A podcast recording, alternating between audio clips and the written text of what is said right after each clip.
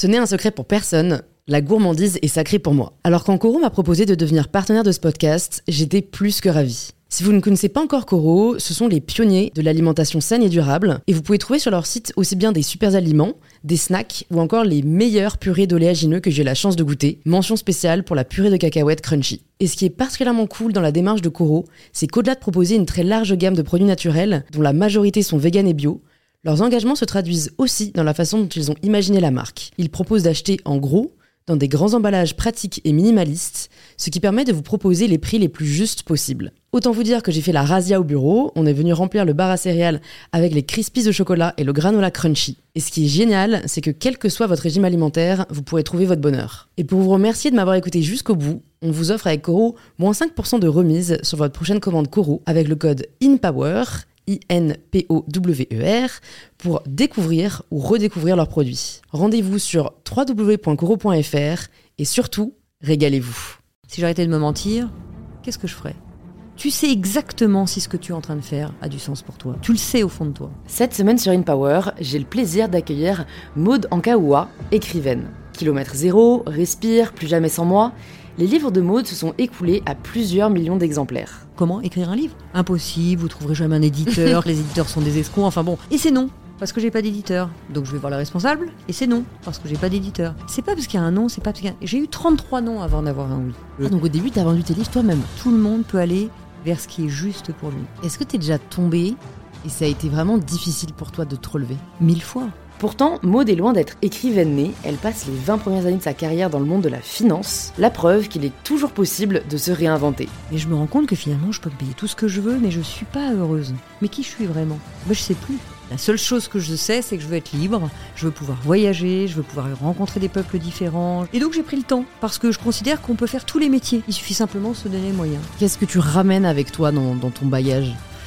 Elle nous partage dans cet épisode de précieux conseils sur les relations au travail, sur la connaissance de soi et la confiance en soi. Ça demande beaucoup de sagesse en fait, tout ça, je trouve. Ça demande de la pratique. Mais t'as tout dit tout tient dans la motivation. Réussir, c'est se relever une fois de plus que d'être tombé, c'est tout. Et je suis ravie de vous inviter à rejoindre ma conversation avec Maude Ankaoua. Vous allez rire si vous nous regardez sur YouTube. Euh, vous n'avez pas l'habitude de me voir aussi apprêter, mais aujourd'hui est un grand jour. Aujourd'hui, c'est les 5 ans du podcast. Donc, il y a 5 ans, on sortait le premier épisode.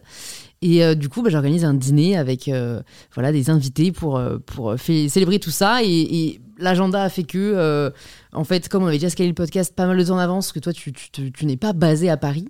En fait, j'avais même pas encore calé, euh, finalisé la date du, podcast. Et donc, euh, bref, euh, j'ai eu la chance de pouvoir être maquillée pour l'événement et pour cet épisode. Donc, voilà. Merci à toi de me, me mettre à l'aise parce qu'effectivement, je suis pas arrivée maquillée comme toi, mais tu es très jolie et je je suis pas forcément à la hauteur de ton maquillage, mais ça me fait très plaisir d'être là pour les 5 ans. C'est de toute façon, les gens nous écoutent plus qu'ils ne nous regardent. Donc c'est voilà, c'est en fait j'ai oublié de le préciser parce qu'à mon avis, les gens vraiment ne vont pas me reconnaître sinon. Donc maintenant que ça c'est dit, on va parler de toi, on va parler de, tes romans, on va parler de, développement personnel, de ta philosophie de vie. Avant de parler de tout ça, écoute, je te propose euh, de te présenter de la façon dont tu le souhaites. C'est la première question que je pose à tous mes invités. Ah, c'est une question euh, à la fois banal et à la fois euh, très difficile parce que se présenter par son métier, par son statut, par son sexe, par son lieu de vie, etc., euh, c'est assez simple. Mm. C'est en ça que ça pourrait être banal. Moi, j'ai envie de dire simplement, je suis un être humain qui chemine et qui avance et qui a envie de partager euh,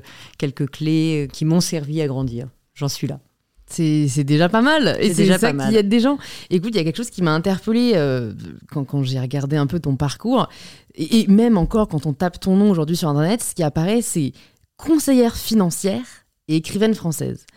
Et, en fait, moi, ayant juste lu euh, deux de tes livres, je n'avais aucune idée du fait que tu étais conseillère financière. Et je me suis dit, waouh, c'est dingue. Euh, c'est, tu vois, en, en lisant, donc c'est kilomètre zéro ou plus jamais sans moi, à aucun moment, enfin, le monde de l'entreprise transparaît un peu. On se doute que tu as eu un chemin euh, dans ce sens-là, mais c'est vrai que je sais pas pourquoi, ça me paraissait presque antinomique d'être conseillère financière et de parler de développement personnel. Et pourtant, je pense que c'est la clé de la réussite en entreprise. C'est-à-dire que quelqu'un euh, qui, euh, qui n'a pas la conscience de ses propres réactions n'ira jamais au-delà des limites de ses peurs. Euh, C'est-à-dire que si tu veux grandir en entreprise, si tu veux évoluer et faire évoluer une entreprise, ben, il va falloir que tu dépasses tes petits dossiers personnels, euh, c'est-à-dire tes peurs, ce qui, ce qui entrave euh, ta vision des choses. Et forcément, on a une autre carte du monde avec notre expérience, notre éducation, etc. Et, et donc, c'est limité à ça, jusqu'au moment où finalement on prend les choses par un autre angle et on se rend compte que finalement il y a peut-être d'autres choses à découvrir. Et dès que tu lâches euh, ces peurs, dès que tu dépasses en tout cas ces peurs, dès que eh bien naturellement tu vas faire monter de la même façon ton entreprise. C'est vrai. C'est vrai, mais tu vois, moi, je me disais, euh, le monde de la finance est, est- est assez opposé au monde euh, du développement personnel ou de la recherche du bonheur. On n'est pas poussé à rechercher la même chose, quoi. Est-ce que, pour- est-ce que pour toi, ça a toujours cohabité?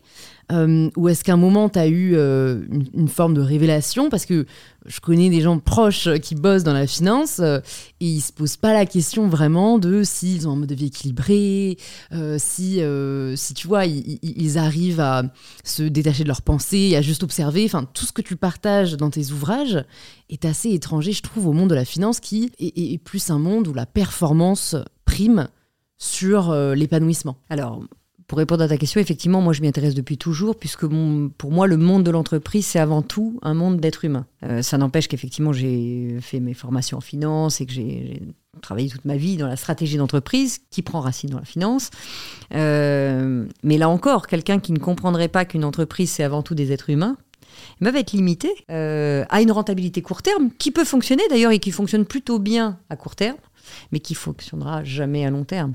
Donc non seulement, à mon sens, ça cohabite, mais c'est une euh, des clés essentielles de la réussite en entreprise. Et qu'est-ce qui a fait que tu as souhaité t'orienter dans le milieu de la finance? Alors peut-être des opportunités parce que parce que en fait je savais absolument pas, je savais absolument pas ce que je voulais faire. Donc euh, bah, comme beaucoup d'étudiants, tu fais des études. Euh, Moi je me suis dit la seule chose que je sais c'est que je veux être libre, je veux pouvoir voyager, je veux pouvoir rencontrer des peuples différents, je veux pouvoir euh, comprendre ce qui se passe ailleurs qu'en France.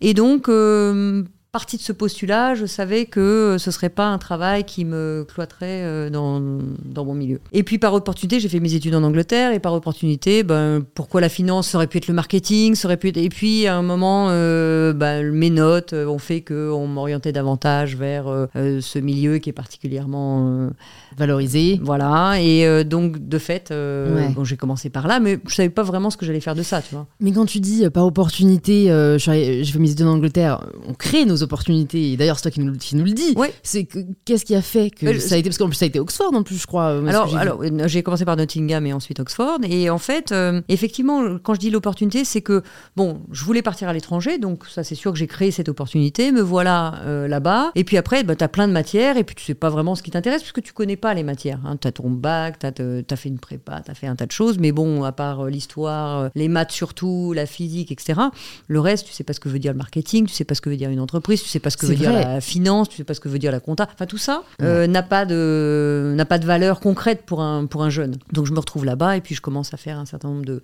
de matières et puis finalement tu il faut trouver un, un stage. Alors bah le stage euh, c'est un peu tu réseautes un peu et puis tu et puis finalement moi j'ai trouvé dans, dans le milieu de la finance et donc j'ai appris euh, j'ai appris par ce stage à découvrir le monde de l'entreprise. Et effectivement la finance m'a intéressée, mais la finance m'a intéressée parce que derrière il y avait de toute façon des êtres humains. Alors les mathématiques m'intéressaient, le, le Excel J'adorais Excel, donc d'ailleurs. Incroyable cette phrase est à retirer du podcast. et- mais oui, j'adorais Excel parce que d'ailleurs j'ai écrit kilomètre zéro euh, sur Excel. non. J'ai commencé, Tu sais alors qu'on est opposés. Moi, tu sais que j'ai écrit mon essai à la main sur feuille papier avec des stylos. Énorme.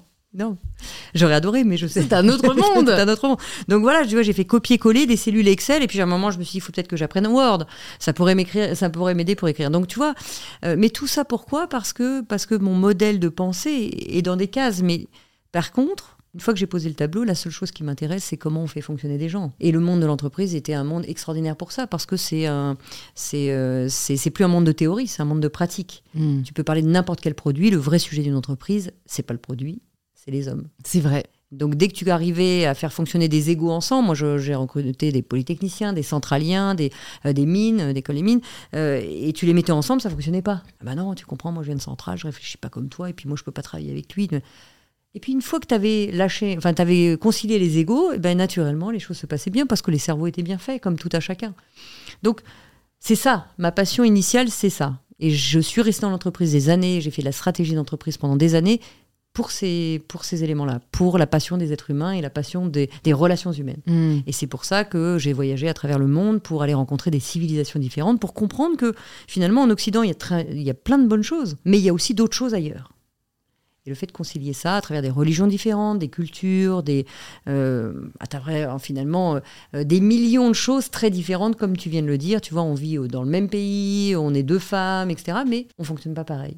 Tout à fait. Qu'est-ce que tu retires de ces années en Angleterre et combien de temps tu y es resté? Parce que je sais qu'ils ont un mode d'éducation supérieure euh, assez différent du nôtre. Qu'est- Qu'est-ce que tu, tu vois, quand tu reviens en France, qu'est-ce que tu ramènes avec toi dans, dans ton bagage? Déjà le fait de et pourtant on est en, on est en Angleterre hein, donc on n'est pas très loin tu vois on n'est pas l'autre bout du monde euh, mais déjà il y a une culture très différente des modes de vie différents des expressions différentes expressions au sens de il y a des choses dont on parle pas il y a des choses dont on parle et dont on ne parle pas en France Euh, donc là je commence à me rendre compte que finalement c'est pas fi- figé comme on me l'a appris. Je me rends compte que dans d'autres pays ils peuvent fonctionner différemment. Ah bon on peut dire ça chez vous? Ah bah nous ça se fait pas. Si tu parles de ça ça se fait pas vraiment. Ah bah si nous au contraire ça se fait pas de ne pas en parler. Donc je me rends compte à 22, 23 ans que il y a plein de choses qui sont différentes déjà à côté chez nos voisins. Bon, je, je ramène beaucoup de rigueur parce que là, c'est le process des études, mais, mais c'est vrai dans les écoles françaises aussi. euh, quand on fait des, des- des études, on a, on a de très bonnes écoles en France d'ailleurs. Moi, je voulais juste apprendre à parler anglais et surtout être libre. Euh, tu vois, c'est le premier moment où tu quittes un peu ton cocon familial. euh, voilà, donc j'avais envie de ça.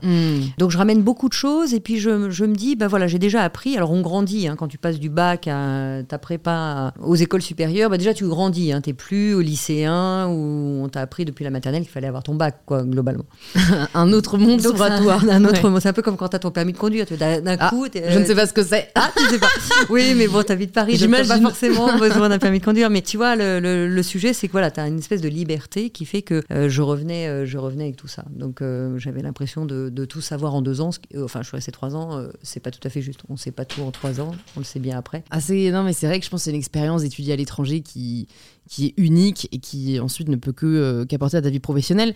Quand est-ce que tu repars et hum, j'ai envie de dire, quelle- j'imagine que toutes les cultures t'ont marqué, tu vois, mais est-ce qu'il y en a une où vraiment tu t'es dit, mais c'est fou d'avoir un mode de fonctionnement aussi différent du nôtre et en plus de l'accepter parce que je trouve que c'est assez facile d'être dans la position de, bah en fait, c'est différent de ce que je connais, donc c'est forcément moins bien. Voilà, d'avoir l'ouverture d'esprit, en fait, euh, d'accueillir un mode de fonctionnement qui, qui n'est pas celui que tu as toujours connu. Ah oui, complètement. Là, là pour le coup, euh, vraiment en partant en Asie, donc j'ai fait différents pays d'Asie, euh, mais à chaque fois il y avait ce point commun du service à l'autre. Alors c'est d'autant plus vrai dans des pays bouddhistes, comme par exemple la Thaïlande, enfin bouddhiste, je veux dire, le- dont la religion est Principale, principale euh, ouais. est le bouddhisme, par exemple, c'est vrai au Népal, parce que l'autre est prioritaire. C'est-à-dire que tout ce qu'ils font pour les autres est un honneur. C'est très différent de ce que je connaissais en Occident, où bah, tu sais, tu es une Parisienne, moi qui vivais euh, enfin, essentiellement à Paris, où tout ce qu'on fait n'est pas forcément tourné vers l'autre. Et, euh, et là, j'ai appris que finalement, il y avait un tel plaisir à honorer l'autre là, je me suis pris vraiment la claque euh, fondamentale parce que j'avais le sentiment que c'était réellement en phase avec mes valeurs. C'est-à-dire aider l'autre, le faire grandir. Euh, mais ça, allait tout simplement à euh, je suis perdu en plein Katmandou et là, je demande mon, chemin en voiture. Enfin, j'étais. à pied, puis après on avait, on avait une voiture. Et là, il y en a un qui dit bah, C'est pas grave, je monte avec toi, je vais te montrer. Alors évidemment, en tant qu'occidental, il dit Non, non, tu montes pas dans ma voiture, qu'est-ce que c'est ce travail Ça va. Et euh, il me regarde, et dit, si, si, si, et puis il monte, il va faire deux, une heure et demie pour t'amener euh, là où tu dois aller. Et après, je lui dis, mais comment il rentre, comment vous faites Ah, pas de problème, je me débrouille, euh, pas de problème. Donc, pour, et il part dans l'autre sens. Donc, pour aider l'autre, je dis, mais vous pouvez pas faire ça, je, vous ramène, quoi, c'est pas possible, vous pouvez pas faire ça. Mais pour aider l'autre, ça, comme il dit, ça me fait ma journée que d'aider quelqu'un. C'est un honneur d'aider l'autre. Oui, c'est dans Ça leur. c'est nourrit dans leur système de valeurs, quoi. Et, et voilà, pour eux, ils ont gagné une journée parce qu'ils ont pu aider quelqu'un. Et ils vous remercient même de vous avoir, enfin que, que j'ai pu te donner l'opportunité de, de- d'être aidé. Donc ça, c'est quand même, euh, ça c'est une révolution dans ma vie. Au moment où je comprends ça, je me dis mais mais, mais c'est ça quoi. C'est ça. Mmh. Quand euh, euh, on comprend que que si l'autre est un petit peu mieux qu'avant de t'avoir rencontré, mais euh, mais t'as gagné t'as, t'as gagné ta vie quoi. C'est vrai. Qu'est-ce qu'il faudrait, tu penses, pour que ça arrive en Occident? Parce qu'on passera jamais, euh, ou alors pas maintenant, à une euh, religion, je pense, majoritairement bouddhiste, quoi. Donc, Je crois pas que ce soit une histoire de religion, je crois que c'est vraiment une histoire de personne. Euh, moi, je le disais aussi en entreprise, j'attends pas que le dirigeant comprenne ça. J'ai moi-même été dirigeante, euh, mais j'ai commencé en bas de l'échelle comme tout le monde, et, et il faut pas attendre que ce soit les autres qui comprennent ça. Quand on comprend ça et que ça résonne pour nous, alors commençons dès maintenant, à notre échelle. C'est peut-être une toute petite échelle. Mais si déjà le matin je me lève et je me dis, bah tiens, euh, si en écoutant euh, le podcast de Louise, si euh, en faisant moi-même un podcast ou en partageant une idée sur un livre, etc., ça peut aider une personne, mais j'ai gagné ma journée. Mais je vais pas attendre que le président de la République euh, ou, ou le pape ou je ne sais qui prenne la décision qu'il faut maintenant aider les autres pour se sentir bien pour commencer. C'est ce que tu fais. Je veux dire, tu fais un podcast pour aider les autres. Ouais, totalement. Tu vois- euh, tu vois, et donc, pour euh, m'aider aussi d'ailleurs, mais c'est et encore mieux aide- quand on peut allier les deux. Et ça nous aide nous-mêmes. Et à partir du moment où tu fais du bien, ou en tout cas tu fais ton mieux pour faire du bien, bah à ce moment-là, tu es au bon endroit et tu résonnes dans ce que tu fais. Donc, euh, donc je, crois, je crois que vraiment, moi, je, je pars du principe, et ça, c'est une chose que aussi que j'ai appris, et là, je l'ai appris au Népal, c'est que on est responsable de qui on est et on est responsable de nos actes. On n'est pas responsable de ce qui se passe dehors. Tu sors dehors, il y a des manifestations, tu n'es pas responsable de ça euh, dans la minute.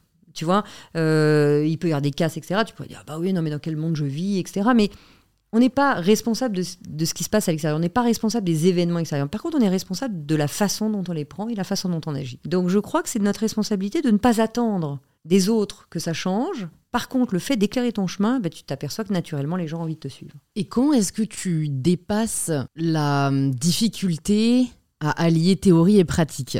Par exemple, je suis d'accord avec euh, ce que tu dis et, j'aimerais avoir l'état d'esprit qui me fait vraiment voir le fait d'aider quelqu'un d'autre comme euh, la priorité dans mon système de valeurs et comme euh, ce qui est le plus important dans ma journée. Mais le fait est qu'on est tellement dans une société euh, hyper productiviste et qui, et qui n'associe pas la réussite tellement à l'aide que en vrai moi, je pense vraiment très sincèrement, si j'ai prévu, je sais pas, un tournage demain après-midi hyper important et que, euh, je sais pas, euh, quel exemple je pourrais prendre, mais sur la route, il y a quelqu'un qui, qui cherche son chemin et il, il attend que je, que je l'amène.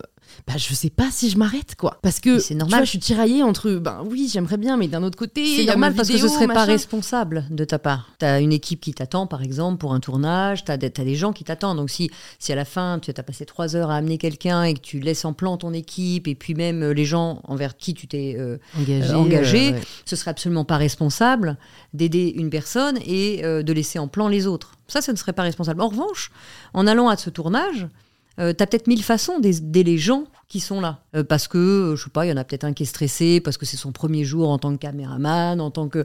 euh, et tu vas peut-être pouvoir prendre une minute pour, pour lui ou pour elle, en disant, bah voilà, je, c'est normal, tu vas la mettre en confiance, tu vas le mettre en confiance. Et cette aide-là, cette minute que tu as passé, ce sourire que tu auras euh, plutôt que d'arriver en envoyant, tu vois, le- les gens balader, ouais, il faut se dépêcher, vous êtes en retard, machin, bah, naturellement, tu vas aider à ta façon sur ce tournage. Tu vois, tu vois la différence, Ouais, c'est pas euh, évidemment on peut pas se dire euh, tiens ce matin bah, le- alors j'avais plein de rendez-vous bah, je m'en fous je vais aller aider le SDF à côté je vais aller dire bonjour au boulanger. Non ce serait pas responsable ça tout comme un, un- en entreprise vous arrivez en entreprise euh, bah, c'est pareil commençons même en entreprise. Moi je trouve que quand on arrive au bureau et qu'on prend juste une minute deux minutes je dis pas trois heures mais euh, pour aller voir un collègue qui a eu un problème avec son enfant avec bah, juste dire bonjour comment ça va et comment ça s'est passé etc. juste un peu d'attention euh, et puis même sur un dossier je vois aussi des fois sur un dossier on est en réunion les gens se parlent des fois comme des chiens mais eh oh, là on est des êtres humains donc euh, donc on n'est peut-être pas d'accord mais on peut peut-être expliquer sur un certain nombre de choses et hop naturellement on peut apprendre aux autres à respirer tranquillement, à se réaligner, pas être victime de toutes ces émotions qui montent, sans changer véritablement son mode de vie. Ouais. Et je crois que c'est ce petit 5-10% de focus sur, euh, sur l'autre qui change tout. Ouais, ça demande une forme de détachement de soi. Et en fait, on vit dans une société qui est quand même hyper égoïste. Et je suis pour l'égoïsme dans une certaine mesure, parce que je pense qu'il ne faut pas s'oublier pour les autres. Bien sûr.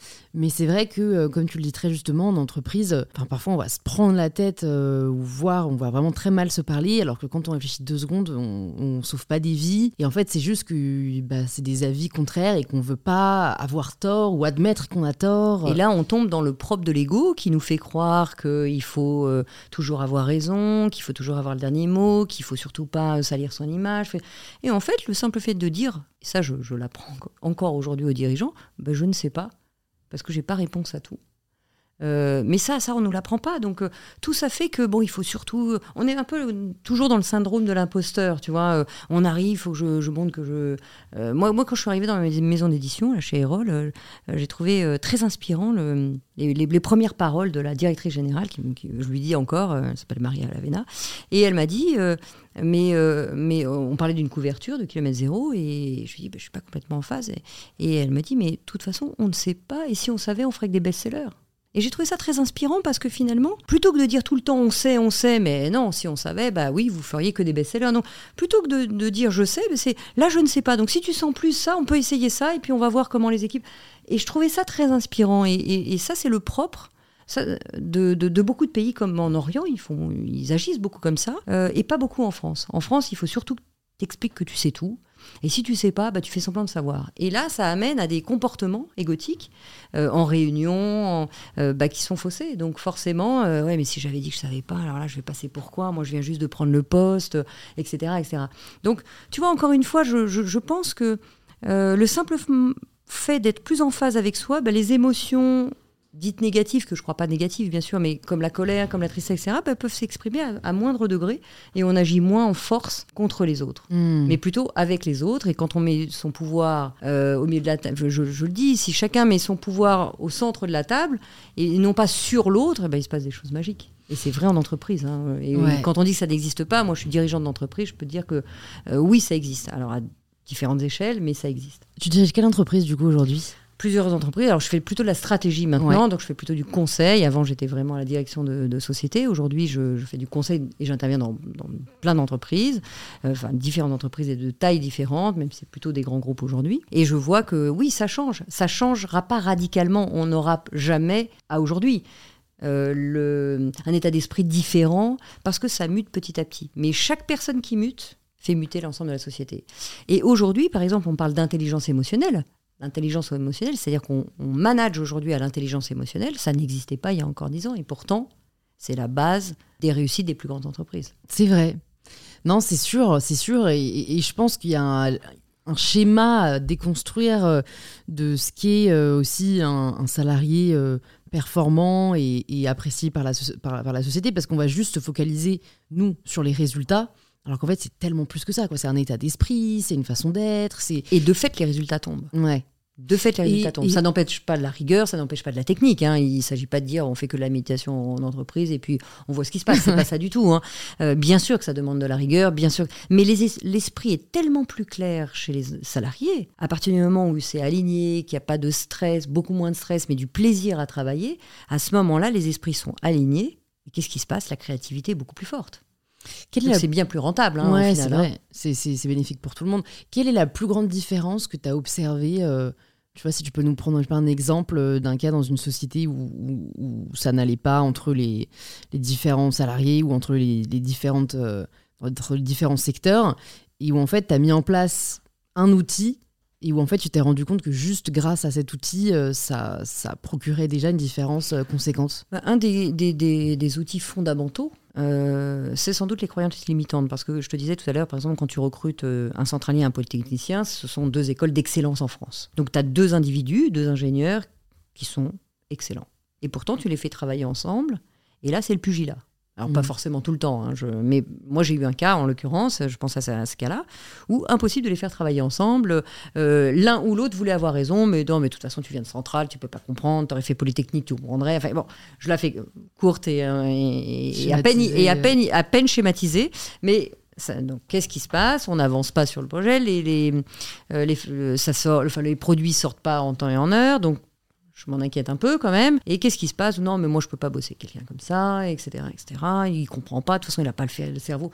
Et puis, le simple fait de les mettre ensemble, de dépasser ces croyances limitantes que c'est pas parce que tu sors de centrale que tu es moins bon qu'un polytechnicien, même si sur le papier c'est comme HEC, c'est comme Subdeco qui te mettent en trois. Vous savez, on est très, euh, très conditionné au, classement. Hein. Je passe, euh, tu vois, je sais pas par quelle école tu es passé, si tu as fait des études, mais, mais euh, tu es dans une école et on te dit alors là, tu es la 17e école devant un tel à Lyon ou à Paris ou je ne sais quoi. Donc toi, tu es conditionné. D'ailleurs, je vois les jeunes, moi je vois, je, vois mes neveux autour de moi là qui sortent des, des, écoles. Tu comprends, j'ai fait la quatrième école. Ah bon, alors la quatrième, oui, alors là, forcément, mon niveau de salaire, mais ils savent pas parce qu'on on est tous passés par là. Il suffit simplement de se concentrer trois minutes sur ces croyances-là, qui est que bah, un problème d'estime de soi. Pourtant, on parle d'ingénieur d'excellence. Mais déjà, l'estime est un peu touchée. Donc, l'ego est touché parce que le, polytechnicien, dont le classement est enfin, premier par rapport au deuxième, bah, va faire qu'il y a une espèce de complexe d'infériorité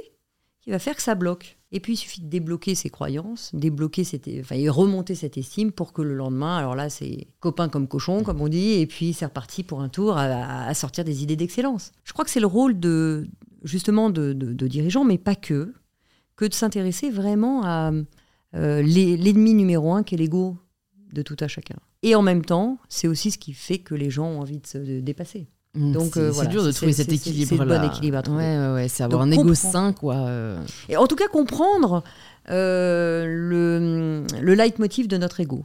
De toujours avoir raison, d'être toujours en comparaison, de toujours montrer que qu'il sait, de, de, se comparer tout le temps. Toi, t'es meilleur, alors là, je dois le suivre. Toi, t'es moins T'arrives bon, aujourd'hui à plus te comparer? Il y a un, un, système instinctif de l'ego. On est 99,9% dans notre ego. Moi, je dis simplement que je, je connais mon... Enfin, je connais... Il est là, et j'y serai tout le temps, 99,9%. Mais la seconde ou deux où je mets de l'éclairage sur tiens, là, je suis peut-être dans mon ego, et eh ben, c'est une, seconde ou deux de détendu. Et plus tu détends, et plus tu mets la lumière sur sa façon de fonctionner, parce qu'il fonctionne toujours de la même façon, hein, toujours en comparaison, toujours en essayant euh, de dire que tu n'es pas à la hauteur, que tu n'y arriveras pas, toujours en t'expliquant que l'autre est meilleur, toi tu es euh, ou moins bon. Euh, mais toujours dans, voilà, dans, dans, ces schémas, toujours besoin d'avoir raison, toujours besoin de montrer que, euh, toujours besoin de te faire croire que la zone de confort est meilleure, etc. Donc quand tu connais finalement toutes ces actions, et il a beaucoup de visages, mais quand tu fais la liste, ben, tu te poses une seconde, tu respires, et là, est-ce que je suis en train de me comparer? Oui, ah ok, donc reviens à toi. le simple fait de revenir, un peu comme la méditation, hein, la méditation, c'est pas d'aller euh, d'aller attendre Dieu qui descende du ciel, tu vois, c'est juste se dire, tiens, où j'en suis là? On a 60 000 pensées qui tournent en moyenne dans notre tête chaque jour. 60 000 pensées et 80% les mêmes que la veille. Sauf quand il y a un événement important ou euh, donc aussi bien négatif que, positif. Donc ces 60 000 pensées, elles sont là, elles tournent et c'est toujours les mêmes. Tu vois si tu penses à ta journée euh, d'hier, bah, tu vas te rendre compte que tu avais les mêmes probabilités qu'aujourd'hui, sauf si tu as eu un événement important dans ta vie. Donc une fois que tu es là, ben, il faut arriver à calmer ce flux de pensées qui te raconte toujours la même histoire. Et quand tu calmes ça, naturellement, tu vois, tu, reviens euh, au, bon endroit. Donc, quand tu vois que tu es en force, tu essayes d'avoir raison. Je, discutais avec une personne dans le taxi, là, puis là, on est en pleine politique en ce moment, hein, entre Macron et machin. Euh, donc, euh, bah, chacun son avis, son, truc. Et puis là, je le vois partir, mais vraiment en flèche. J'étais à peine monté dans le taxi, mais c'est abrutis, et puis machin, et le gouvernement. on sent bien que là, il est, il est dans, dans sa. Et puis avec conviction, quelles que soient ses opinions d'ailleurs, avec conviction, on sent qu'il a besoin d'avoir raison parce qu'il parce qu'il est en train d'expliquer pourquoi il est en colère. Donc l'ego, lui, il a besoin d'expliquer pourquoi je suis triste, pourquoi je suis en colère, pourquoi j'ai peur. Alors que notre système de défense, dès qu'on le calme, on a le droit d'être en colère, on a le droit de, mais pour des raisons dont la colère va nous expliquer. On sent quelque chose d'injuste, ou on a peur parce qu'on sent un danger, ou, on est triste parce que parce qu'on est en train de perdre quelque chose. Donc tout ça est sain. Mais à partir du moment où on y met de la lumière, on peut se dire bon voilà, là je par exemple je suis en colère si je, me sens en colère, j'ai le droit de l'être, mais j'y mets de la lumière, je suis pas obligé d'envenimer la situation tout le temps et tout le temps et tout le temps. Hmm. Ça demande beaucoup de sagesse, en fait, tout ça, je trouve. Ça demande de la pratique. Hmm. Euh, et la sagesse vient en pratiquant, un peu comme un muscle. Tu sais, quand tu. Je sais pas, euh, moi, j'ai essayé de me mettre au footing, j'arrive pas bien. Hein, donc, mmh. euh, mais, pas courir. mais ça demande, tu vois, de, de, de la pratique. Ben, c'est comme un muscle. Quelqu'un qui dirait bah, non, moi, j'ai 10 kilos à perdre, mais moi, les salles de sport, le sport, tout ça, moi, je préfère manger des chips. Ça marche pas. Et on le sait, toi et moi, on le sait. Tout le monde le sait. Et pourtant, quand il s'agit de se mettre à la pratique et de faire un peu de sport, etc., bah, ça coûte. Bah, c'est pareil pour le, pour le quotidien. Qu'est-ce qui va faire qu'on va y passer pour de vrai?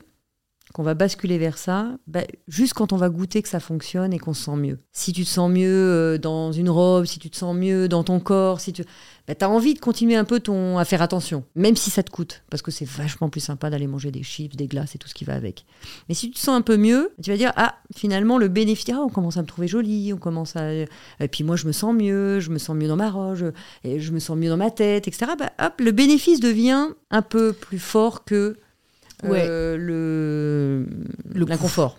Mais alors là où j'ai envie de te challenger, c'est particulièrement euh, le cas, je pense, avec le sujet du poids, c'est à quel point on se sent mieux dans notre peau parce que la société a étiqueté certains standards de beauté, mhm. et à quel point on est vraiment mieux dans notre peau. Et c'est là, moi, je trouve ça difficile, et je trouve que ça vaut aussi pour euh, le monde professionnel, parce qu'en fait, aujourd'hui, il y a des gens qui se fourvoient dans certains chemins professionnels parce qu'on a tellement valorisé l'image, je sais pas, par exemple des avocats mhm. ou des, des, des euh, traders, que en fait des personnes vont poursuivre ces voies en pensant y trouver ben, une reconnaissance. ils vont, ils vont avoir le même raisonnement que tu évoques. Ils vont se dire, bah ok, ça me coûte.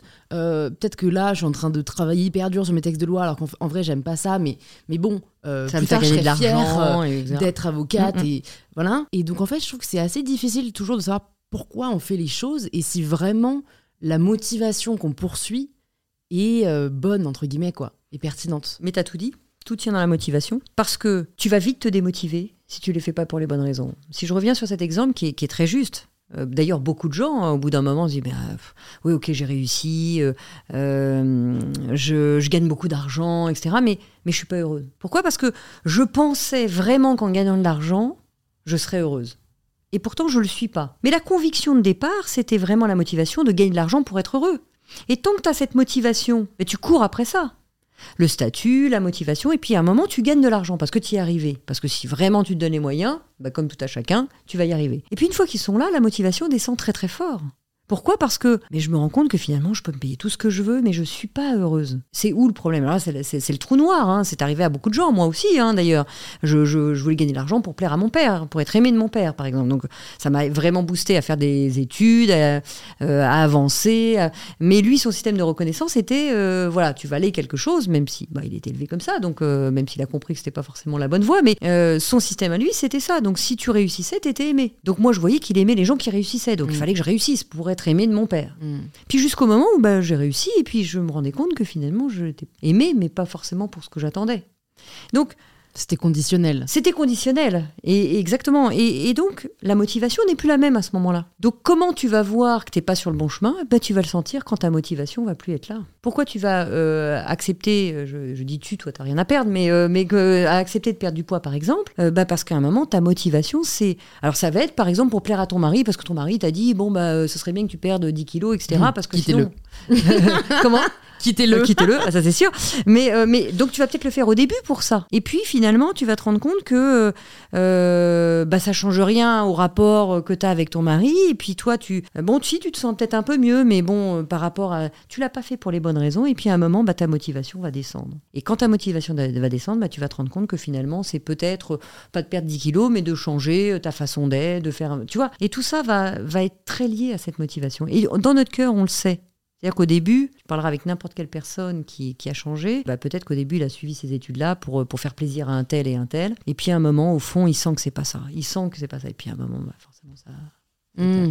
J'allais te demander, est-ce que tu aurais pu tu vois, qu'est-ce que tu conseillerais à des personnes qui sont peut-être en train de vivre ce moment-là? Toi, qu'est-ce que tu aurais, qu'est-ce que tu changerais aujourd'hui si tu vois, euh, je sais pas vers, à quel âge tu l'as réalisé, est-ce que c'est entraîné? On va, on va y venir, mais, mais tu vois, à refaire, est-ce que si jamais tu pouvais te donner un conseil pour réaliser plutôt que là tu es en train de poursuivre un rêve qui n'est pas forcément le tien, qu'est-ce que tu te dirais? Parce qu'en fait, je trouve que parfois c'est difficile d'en prendre conscience parce que tu vois, je pense que enfin moi j'ai 25 ans, euh, bon entre 20 et 25 ans, euh, tu poursuis rarement tes rêves. En vrai, c'est toujours très lié à tes parents euh, indirectement, mais on n'en a pas toujours forcément conscience. Donc comment gagner du temps et réaliser plutôt qu'à je sais pas 35, 40, 45 ans qu'en fait, on n'a pas pris la voie qui nous nourrit vraiment? Alors ça, je trouve que c'est vraiment une très belle question et merci pour ça, parce que la réalité, c'est que la première chose qu'il faudrait se dire tout le temps, la, la seule question qu'il faudrait se poser tout le temps, même si on ne change pas tout de suite, c'est si j'arrêtais de me mentir,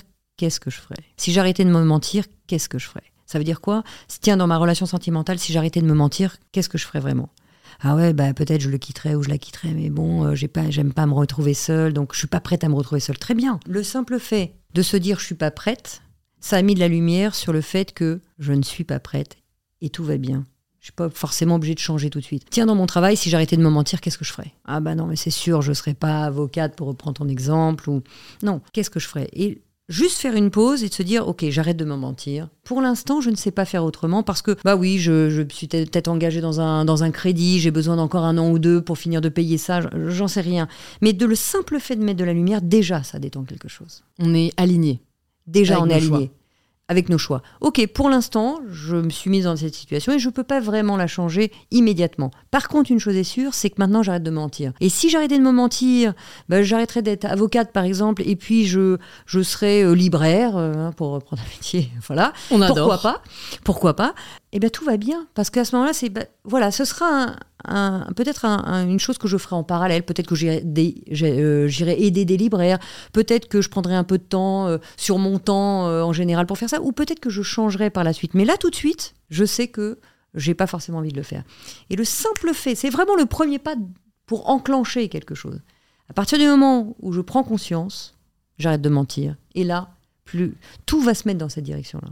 Et pour ça, et c'est là le, le- le- le drame un peu de notre société, c'est que on fuit tellement ça, tellement on n'a pas appris, simplement se mettre en silence parce que pour se dire si j'arrêtais de me mentir, qu'est-ce que je ferais? Il va falloir que j'aille connecter un truc en moi. Et c'est pas sur les réseaux sociaux qu'on va le trouver, c'est pas en, en étant dans, dans ce monde euh, hyperactif, exactement, que je vais le trouver. Pour ça, il faut juste accepter ce vide abyssal de se poser quelques instants. Si j'arrêtais de me mentir, mais en quelques secondes, ça vient tout de suite. hein. Si j'arrêtais de me mentir, qu'est-ce que je ferais? Tu sais exactement si ce que tu es en train de faire a du sens pour toi. Tu le sais au fond de toi. Sauf que se poser la question, c'est ce qui est le plus difficile. C'est pas dans les journaux, c'est pas dans les livres, c'est pas dans les conférences, c'est pas, c'est en soi. Donc, la bonne nouvelle, c'est qu'on n'a rien d'autre à apprendre que ça. Hmm. Si j'arrêtais de me mentir, qu'est-ce que je ferais? Tiens, je me suis embrouillée avec une amie. Si j'arrêtais de me mentir, qu'est-ce que je ferais? Tiens, euh, pff, bon, allez, je végète un peu dans mon travail, puis j'arrive à rien, puis j'arrive pas à parler. euh, si j'arrêtais de me mentir, qu'est-ce que je ferais? Ah bah j'irais peut-être parler à ma boss. Ah oui, mais j'a- j'aurais jamais le courage. Elle me, elle me, elle me stresse, elle me machin. Ah, mais si j'arrêtais de me mentir, je le ferais. Et tu vois, ça réaligne un certain nombre de choses. C'est vrai. Ce que j'aime bien, c'est qu'en fait, ça, tout ce que tu nous partages, ça incite à l'action. Et c'est vraiment ce que j'encourage, parce que quel que soit l'acte l'action qu'on va mettre en place, ben, ça va bouger, en fait. Et moi, ce qui me tend toujours, c'est les personnes qui se plaignent de situations, mais qui ne font rien pour les changer. Et tu te dis, non, mais. euh, Encore une fois, c'est notre euh, responsabilité. ouais. Et ça, c'est la bonne nouvelle. C'est-à-dire que la clé ne vient pas de l'extérieur, elle vient de toi. Ça, c'est une énorme nouvelle. Parce que si ça venait de l'extérieur, ah ben, mon destin est dépendant, conditionné euh, à mon mari, à mes parents, à ma, à ma femme, à mon, à mon boss. Bah, naturellement, je serais euh, Ouais. Euh, obligée de, de, de- de dépendre de ça. La bonne nouvelle, c'est que ça vient de nous. Et tu le montres très bien dans, dans Plus jamais sans moi, et on y viendra, mais euh, euh, c'est parfois on a l'impression que notre euh, épanouissement dépend vraiment en fait pas de nous, et qu'en fait on est dans une situation qui nous convient pas, mais qu'on n'a pas d'autre choix parce que bah, on aime par exemple une personne qui n'est pas émotionnellement disponible ou qui est déjà avec quelqu'un, etc. Mais en fait, si, même si c'est pas forcément une décision qui fait du bien à court terme, Mm. c'est une décision qui nous servira à long terme et on a toujours le pouvoir dessus, quoi. Et qui nous appartient, exactement. Ouais. Exactement. Vraiment, on a, euh, on a ce choix-là et on a ce choix. Alors, euh, alors évidemment, la di- grande difficulté, c'est que ça nous responsabilise et la responsabilité, c'est un vrai problème d'ailleurs pour l'ego. L'ego, c'est toujours la faute des autres. Euh, c'est bah non mais ça va pas mais tu vois bien moi je suis arrivée au bureau tout allait bien ce matin et puis alors mon collègue m'a pas dit bonjour enfin franchement euh, et hop on met notre état de mal-être du moment sur le fait que le collègue n'a pas dit bonjour que le patron a fait une remarque etc si on reste avec soi, aligné avec soi, d'ailleurs, je sais pas, tu, tu as 25 ans, donc tu es, tombée amoureuse euh, sans doute quelques fois, et, euh, et euh, quand on tombe amoureux, alors le collègue qui te parle pas, le patron qui t'a fait une remarque, le voisin qui, que tu supportes pas, ah ben d'un coup, t'aimes tout le monde. C'est juste que ton état d'esprit a changé à ce moment-là. Ouais. C'est vraiment notre interprétation Complètement. qui change Et notre Qu'est-ce qu'on veut ouais. donner dans les mains des autres Ouais. Si tu veux pas donner le pouvoir à ton patron, si tu veux pas le donner le pouvoir à ton voisin, si tu veux pas donner le pouvoir à ton mari, bah, qu'est-ce qui se passe? Tu gardes le pouvoir. Et tu vois bien que suivant les circonstances, d'un coup, ça on l'a oublié. Et alors, parle-nous un peu, toi, de, de ton trou noir. Euh, À quel moment euh, dans ta vie tu réalises que là, t'es pas dans le carrefour que tu as envie de continuer à prendre? Alors, euh, moi, c'était un tout petit peu plus complexe parce que j'étais passionnée par ce que je faisais. Mais tellement passionnée que je m'en oubliais un petit peu et que du coup, je travaillais des heures et des heures et des heures. Moi, j'ai bifurqué, j'ai fait plusieurs métiers dans ma vie. Mais à chaque fois, j'étais passionnée. Donc, c'est-à-dire que, par exemple, quand j'ai vendu euh, ma dernière boîte à, Dassault, euh, donc j'avais 40 ans, hein, c'était il y a 10 ans, j'ai 50 ans, enfin 51 ans, je crois par là. Euh, donc le double de toi, puisque tu viens de dire 25 ans.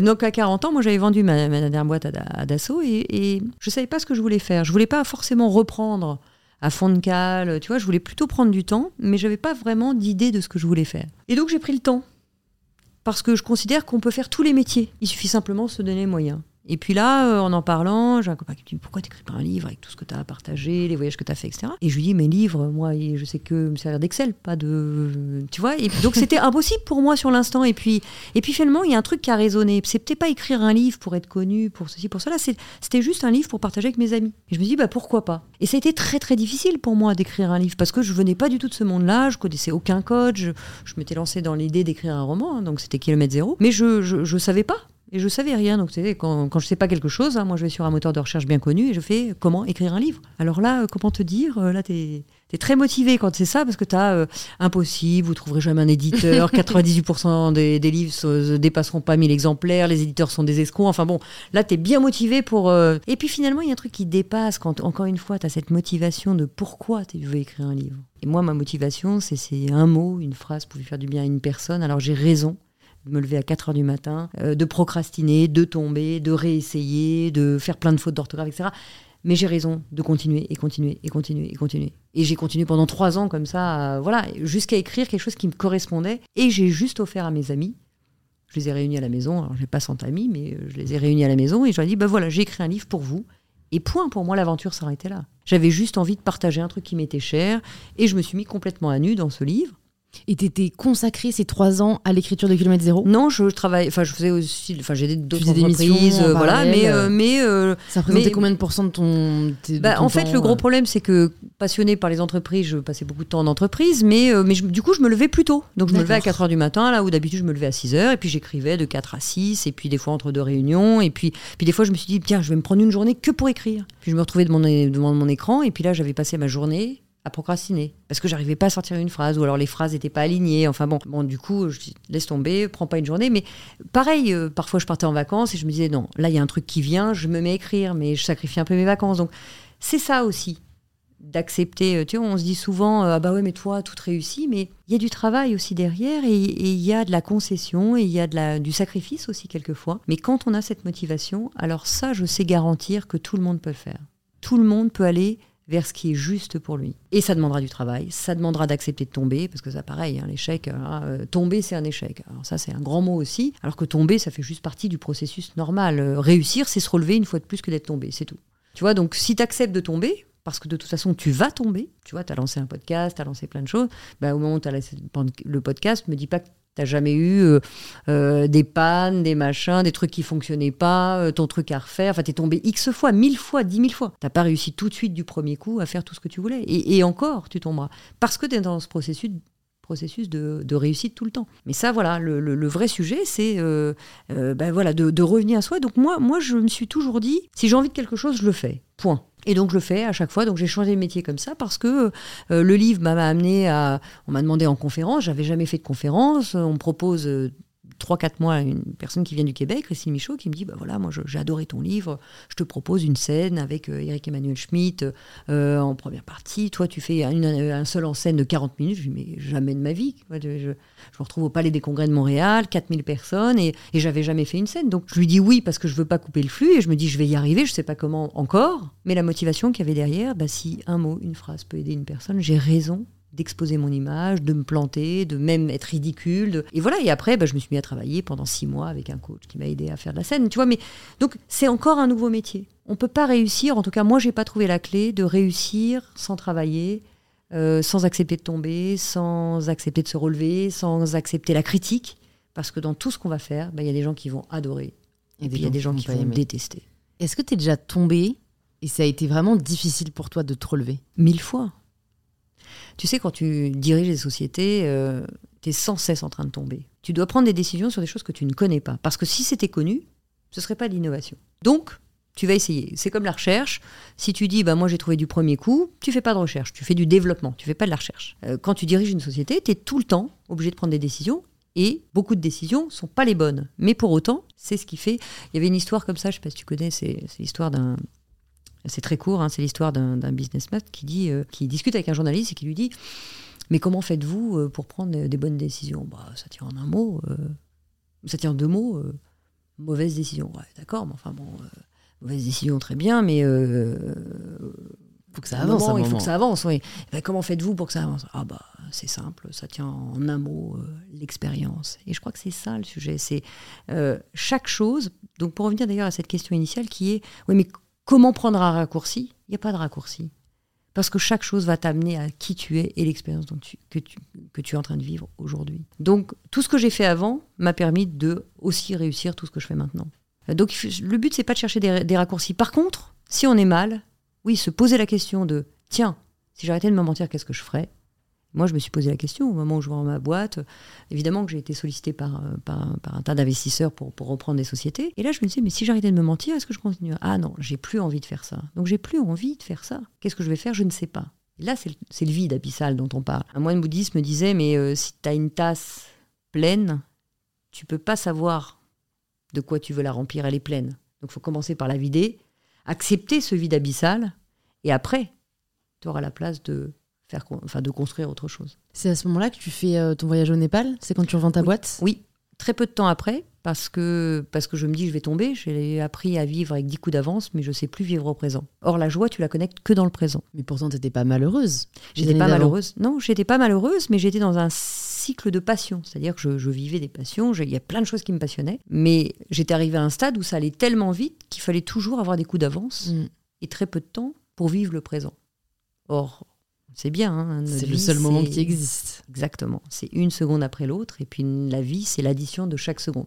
Si je suis avec toi et je suis en train de me dire, bon, alors tout à l'heure, et machin, et nana, ben, je suis plus avec toi et je peux plus être dans l'énergie de ce que j'ai à dire. Si je reviens à moi, ben, hop, je reviens dans ce moment. Si j'ai pas envie de faire ce podcast avec toi, je dis non. Parce que, ben, comme tu le sais, hein, ben, on sait quand ça commence, on sait pas quand ça s'arrête. Donc, euh, si je gâche une heure de mon temps à venir faire un podcast qui m'intéresse, enfin, qui m'intéresse pas ou que j'ai pas envie de faire, ben, je vais gâcher une heure de mon temps. Et puis, en l'occurrence, je vais aussi gâcher le temps des gens, euh, toi qui m'invites euh, gentiment, le temps de- des gens qui vont écouter ce podcast. Donc, ça n'a pas de sens. Si je reviens à moi et j'apprends à vivre au présent, ben, tout ce que tu fais devient, euh, a du sens. Donc, moi, je me suis pas retrouvée dans une situation où je me disais, tiens, j'ai loupé, j'aurais dû faire ça avant, j'aurais dû écrire un livre avant, j'aurais dû être auteur avant, etc. Pas du tout. J'ai fait ce que j'ai fait avant et ça m'a passionné. Je fais ce que je fais aujourd'hui et ça me passionne. Mais peut-être, d'ailleurs, je, je le dis aussi à mes éditeurs, peut-être qu'il n'y aura pas de quatrième livre. Parce que si j'ai pas quelque chose de profond et d'intelligent et de, qui est aligné avec moi à dire, j'ai pas envie d'écrire un quatrième livre. Moi, ce qui m'interpelle quand même dans ce que tu nous as dit, c'est que. Moi, ce qui m'interpelle dans, ce que tu- dans ce que tu nous as dit, c'est que tu as, écrit le roman presque dans la souffrance. Et, et pour avoir Dans l'effort, je dirais. euh, Pas dans, la l'effort, souffrance, dans l'effort. Ouais, dans l'effort. Parce que je- je- moi, j'ai un peu ce, ce besoin de vraiment aimer euh, presque chaque minute d'une activité que je vais accomplir. Et tu vois, au début, j'ai, quand moi j'ai écrit un essai, donc ça, ça m'intéressera aussi de, de te demander pourquoi tu as écrit de la fiction et pas de la non-fiction. Euh, donc moi, j'ai écrit de la non-fiction. Au début, essayé d'écrire à Paris, euh, deux heures par-ci, deux heures par-là, enfin un peu comme tu décrivais, mais impossible quoi. Pour moi, le fait de, de réfléchir, en fait, déjà, ça prenait une heure de me mettre dedans. Et vraiment, au bout d'un an, je me dis, ouais, c'est la merde. En fait, moi, j'avais déjà signé mon deal avec euh, l'éditeur. En fait, euh, je, je, je, je- en fait, je crois que j'aime pas écrire. euh, et en fait, j'ai pas envie d'écrire un livre, même si ça aide des gens. Si en fait, j'aime pas ça et qu'à chaque fois, je me force et que je suis pas satisfaite de ce que je fais. Et donc, je, me- je- j'ai un- je me suis un peu dit, bon, dernier espoir, je, pars un mois en août écrire, parce qu'en plus, au moins, j'aurais pas, de- pas trop de sollicitations, donc j'aurais pas de fear of missing out. Et en fait, révélation, quoi. euh, J'écris de 9h à 20h euh, toute la journée. Et vraiment un plaisir fou. Tu vois, genre même pas envie de rentrer. Et donc, ouais, je me demande ce qui a fait que t'as persévéré. Alors que j'ai l'impression qu'il y avait presque juste la mission qui te portait. Mais, mais je trouve que ça suffit pas. Tu vois, si on n'y prend pas Alors, du vrai plaisir. Alors moi, je, je dirais un petit peu différemment. Ça m'a demandé des efforts. Et ça me demande encore, même le troisième, ça m'a demandé encore des efforts. Et du sacrifice, parce que c'est vachement plus simple pour moi d'aller à la plage, d'aller prendre un bouquin, et puis... euh, De lire. De lire, de, faire des- de voir mes copains, etc. Que de me dire, bon là, il faut que je... Vraiment que je, je, je me mette à écrire. Que... En revanche, le plaisir que j'ai à partager des choses qui me sont chères, qui m'ont aidé à grandir et puis même à dépasser des choses parfois difficiles, euh, ça c'est un plaisir et, une, et, je jubile encore chaque seconde. Quand je reçois des messages, je reçois beaucoup de, messages, je reçois entre 250, 300 messages par jour de gens à qui ça fait du bien, je me dis ça a du sens et c'est pour ça que je le fais. Peut-être que d'ailleurs, si dès le départ, tout le monde m'avait dit bah, je comprends rien de ton livre et puis j'en avais vendu trois, bah, peut-être que j'aurais arrêté en me disant bah non, je pense que j'arrive pas à faire passer le message que je veux faire passer. je vais peut-être essayer d'écrire un deuxième parce que vraiment ça me tient à cœur, mais peut-être pas. Donc ce qui me porte, c'est bien au-delà d'un livre, c'est de laisser un support à des gens qui peut-être pourront lire plus tard ou peut-être vont relire et le fait de parler, alors on peut réécouter, tu vois, en l'occurrence un podcast, on pourrait tout à fait réécouter. Euh, mais quand tu fais une conférence, bah, tu sais très bien que les gens vont retenir peut-être 1% ou 2% de ce que tu vas dire. Donc, pour reprendre ce que tu disais, c'est oui, ça me demande un effort, mais un effort vraiment important parce que j'ai pas une facilité à écrire comme beaucoup d'écrivains, il y en a des, pour qui c'est viscéral d'écrire, euh, même chaque jour. Moi, pas du tout. Par contre, la motivation qu'il y a derrière est tellement forte que oui, je crois que ça vaut le coup. Enfin, je suis même persuadée que ça vaut le coup. Et quand je vois hmm. l'engouement, bah, je me dis, oui, je sens que ça fait du bien et donc ça vaut le coup parce que je le fais pas pour être romancière ou pour être connue ou je ne sais quoi. Je le fais parce que réellement, ça, ces trois livres ont fait du, enfin, font du bien. Ouais. Tu vois, c'est ça le sujet. Ça t'a fait quoi euh, de voir le succès phénoménal de Kilomètre Zéro? Parce que c'est rare qu'un premier roman marche aussi bien. En plus, comme tu l'as dit, tu avais zéro formation en la matière.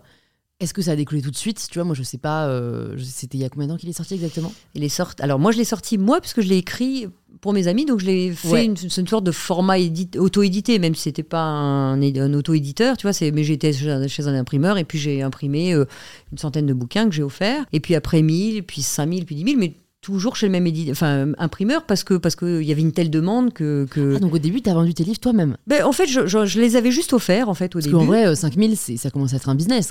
Ah ben ça, ça commence, mais même dès le départ, si tu veux, moi les 100 que j'ai offerts, quand mes copains m'ont dit c'est génial, il faut que tu en imprimes 500, je dis ben no way quoi, je passez vos copies, moi je j'ai fini quoi. Prêtez-le les gars. Euh, ouais, faites quelque chose. Elle me dit bah mais non mais attends on veut l'offrir vraiment vraiment. Je dis bon c'est mes copains, ils vont pas me dire que c'est nul non plus. Hein. Et puis finalement euh, ils m'ont vraiment poussé. Un copain m'a fait un site internet. Enfin c'est devenu une petite entreprise tous ensemble. J'ai trouvé ça là, plutôt sympa moi qui venais du monde de l'entreprise de se dire on est entre copains. Le week-end c'est les sandwichs, les pizzas, les machins et puis on fait les cartons pour envoyer les livres parce que euh, quand tu as des commandes, des commandes, des commandes qui arrivent, faut quand même les honorer. Alors moi, j'avais des stocks à la cave de bouquins. Enfin, et puis quand tu as 100 bouquins, tout va bien. Quand la première commande arrive à 500, tout va bien encore. Bon, avec quelques bras euh, pour nous aider à les mettre à la cave, ça allait bien. Et puis à un moment, eh ben, il fallait en imprimer 1000, 5000. Et là, tu as les palettes de livres qui arrivent devant ta porte, enfin, tu vois, en bas de chez toi à Paris. Et là, tu comprends qu'un éditeur, c'est un vrai boulot. Et on n'arrêtait pas de faire des cartons, des cartons, des cartons. Et c'est là que bah, les éditeurs ont commencé à s'intéresser en disant il se passe un truc fou avec votre livre, on veut vous rencontrer. c'est comme ça que j'ai trouvé un éditeur. Donc moi, je.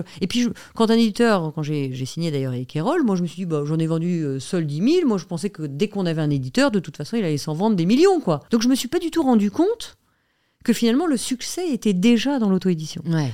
Parce que c'était que du bouche à oreille. Et c'était que du bouche à oreille. T'avais pas vraiment de réseaux sociaux Mais rien. Euh... Puis, alors, euh, t'imagines bien, moi, comme je te dis, j'ai 50 ans, les réseaux sociaux, c'est pas forcément ma formation. Donc, euh, donc, et, mais par contre, tout le monde s'est emparé de ça sur les réseaux sociaux. Donc on disait, mais non, t'as vu, il y a un tel qui parle de toi. Attends, alors déjà, réseaux sociaux, bon, alors comment on crée un compte, quoi? Ouais, je, ouais, je veux pas non plus paraître pour une demeurée, mais enfin bon, il y avait quand même un, un, truc un peu autour de ça. Et puis finalement, oui, il y a eu un engouement complètement fou, quoi. Comment tu l'expliques euh, aujourd'hui euh, avec le recul et avec tous les retours que tu as eus Je pense Parce que, tu n'es pas la première à écrire un livre de développement personnel. De développement personnel.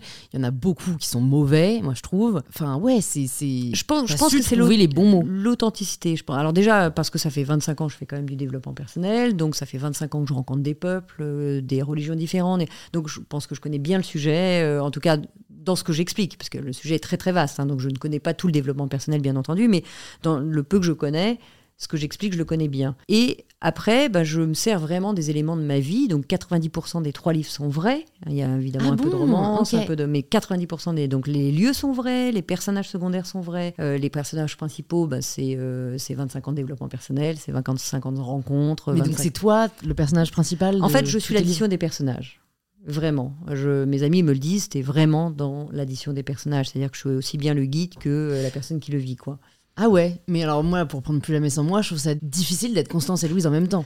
Non, je suis Constance et Louise en même temps parce que j'ai vécu une grande partie de ce qu'a vécu Louise, j'ai vécu une grande partie de ce qu'a vécu Constance, ou alors je peux aussi me servir de, de, euh, d'histoires vraies autour de moi que je n'ai pas vécues directement, mais qui finalement comment j'aurais réagi ou comment réagit les personnes et, quelles émotions j'aurais ressenties. Donc je vis vraiment, euh, je vis vraiment ce que vivent les personnages et je mets complètement à nu dans ça. Je, euh, c'est pas qu'une explication. D'ailleurs, j'ai qu'un enseignement, c'est simplement, voilà, moi, ce qui m'a aidé, c'est ça, et je propose ce qui m'a aidé dans des traversées difficiles, dans des moments, euh, euh, voilà, on a tous vécu euh, des moments difficiles dans notre vie, quel que soit le format ou l'habillage. Finalement, les émotions sont les mêmes, que ce mm. soit la tristesse, que ce soit la colère, que ce soit la peur. La racine, l'émotion est la même, même si l'événement est différent. Donc tu as été hein, dans une relation de dépendance amoureuse Alors dépendante amoureuse non, mais par contre j'ai vécu euh, le, oui, le fait d'être de, de, complètement enfermée dans mon système de vision qui est euh, je vois l'autre comme le focus unique de ma vie qui fait que tout le reste n'a pas d'importance. c'est, cette phrase qui dit que euh, une personne vous manque et euh, tout, tout, est dépeuplé. Euh, en tout cas, pour te dire quoi, c'est te dire, tu sais, c'est au moment de ton anniversaire, t'attends un texto, t'attends un message, t'attends un appel d'une personne alors que t'en as 2000 qui t'ont envoyé un bon anniversaire. Ben, c'est ça, déjà, ce focus qui est que ta vie se résume plus qu'à la situation douloureuse que tu es en train de vivre. Et ça, oui, je l'ai vécu, bien sûr. Alors même que tu étais dans un job où tu as toujours été passionné, euh, tu vois, j'ai l'impression que presque moi, je suis immune de ça, parce que je me dis, j'aime tellement ce que je fais que ça pourra jamais m'atteindre à ce point-là. Complètement.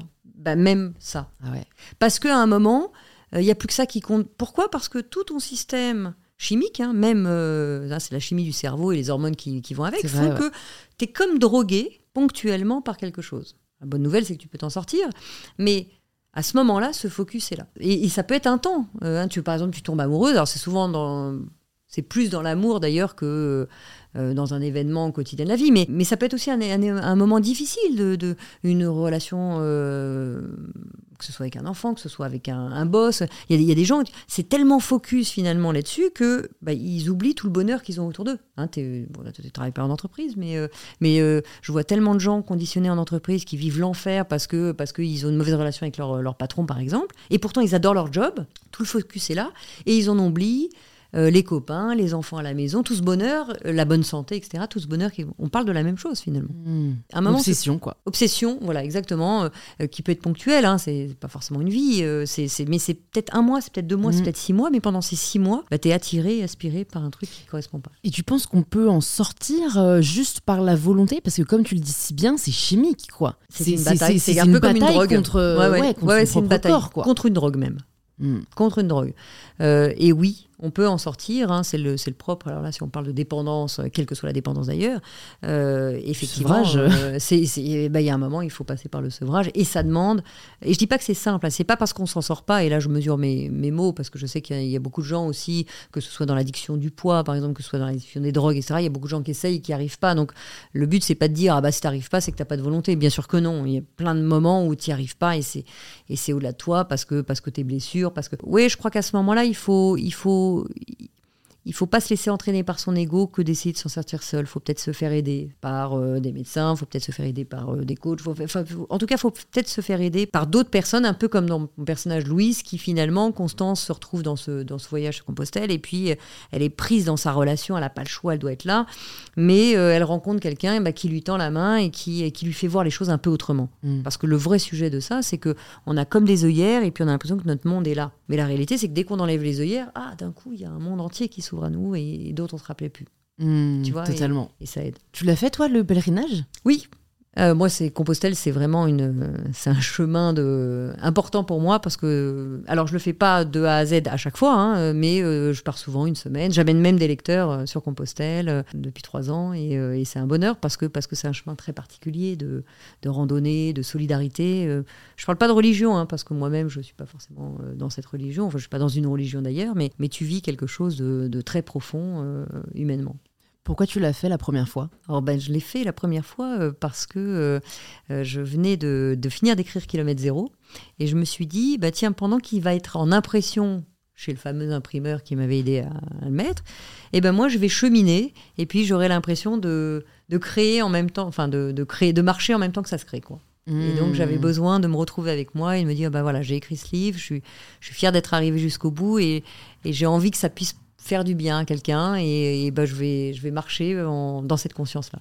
Donc j'ai commencé comme ça. Est-ce que tu as gardé le même euh, processus créatif pour écrire tes trois romans ou tu as changé des choses? Alors, le processus, je vais dire oui, qui est j'écris tout de A à Z. J'ai pas de plan, hein. je, ah ouais, je sais juste que je veux... tellement pas la même façon d'écrire. j'ai pas de plan, j'ai pas de plan, j'ai juste envie de partager des idées. Donc tout ce que les, les entre guillemets enseignements, parce que ce sont pas des enseignements, mais tout ce que j'ai envie de partager, ça, j'allais dire, euh, je pourrais en écrire des pages et des pages et des pages. Et ça, je le sais, donc je vais noter, euh, tiens telle idée, telle idée. Ça, je vais le noter et je vais dire, voilà, ces enseignements entre guillemets vont être euh, dans le livre. Par contre, l'histoire, je ne sais absolument pas ce qui va se passer. Donc euh, j'écris d'abord les, les sortes d'enseignements, même les dialogues, mais je ne sais pas qui va dialoguer, c'est un homme, une femme, je ne sais, je sais pas du tout qui va dialoguer. J'écris tous les dialogues et j'écris tous les enseignements. Puis une fois que je suis là, je me mets devant Word maintenant, hein, j'ai quand même euh, compris que c'était plus sur Excel que, ça se passe, et, euh, et je commence à me laisser inspirer, et là je viens l'histoire. Mais je sais absolument pas ce que je vais écrire comme histoire au départ.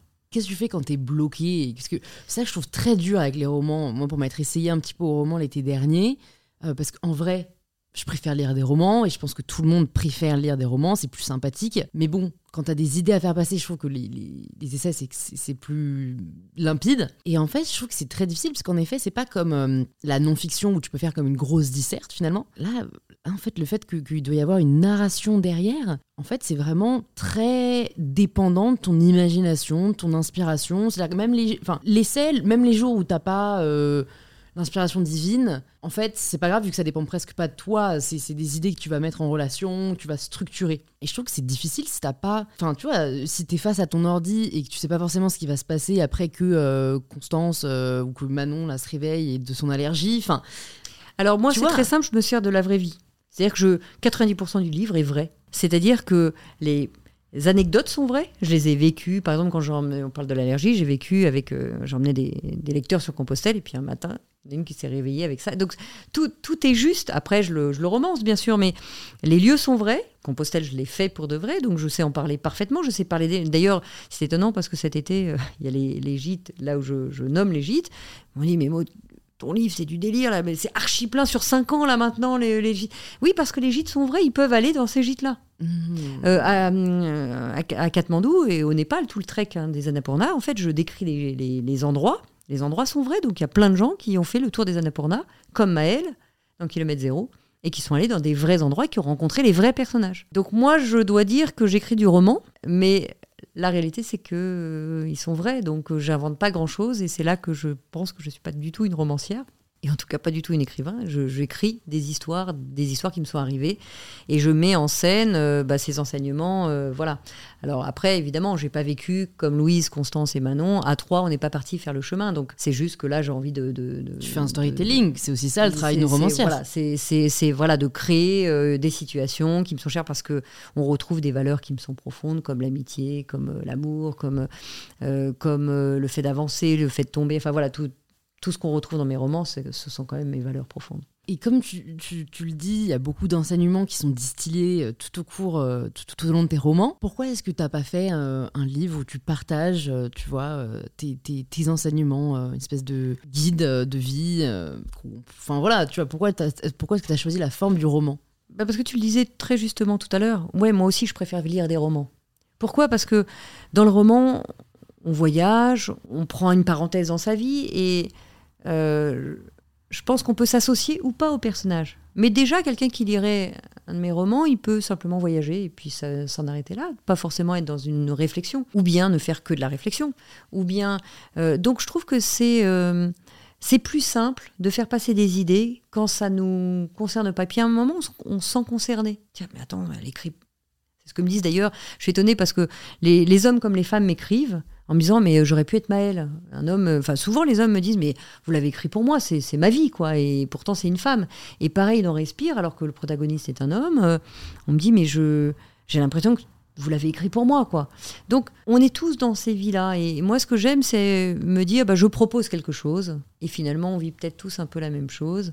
Euh, donc c'est pour ça qu'on se reconnaît dans ces livres-là. Donc pourquoi le roman? Parce que euh, je trouve que c'est plus simple d'apprendre certaines choses quand on est embarqué dans une histoire. Et parfois, euh, bah, quand on lit un livre, dans un manuel, bah, des fois on dit ouais c'est juste bon ben là ça me saoule là je vais aller je vais aller lire un truc qui me détend etc bah, là ça détend et puis si on veut passer l'enseignement parce que c'est euh, on n'a pas envie d'y réfléchir, ben on se dit bah tiens ça je vais le noter, je vais marquer la page et puis je reviendrai peut-être dessus. Et puis j'ai envie de voir ça, ce qui arrive à Maël ou ce qui arrive avec un tel un tel. Donc on se laisse parfois embarquer par le roman parce que finalement euh, et tout le monde me dit on lit une première fois pour le roman et puis après on revient sur les enseignements. Donc euh, je trouvais que cette forme là était plus simple pour faire passer les plus accessible c'est vrai ouais Comment tu vis euh, l'énorme succès de Kilomètre Zéro? Qu'est-ce que ça change dans ta vie? Alors, comment je vis l'énorme succès? Je, je, Déjà, je ne me rends pas forcément compte. J'ai eu la chance de réussir dans les affaires avant, donc, euh, donc je n'avais pas 20 ans quand je.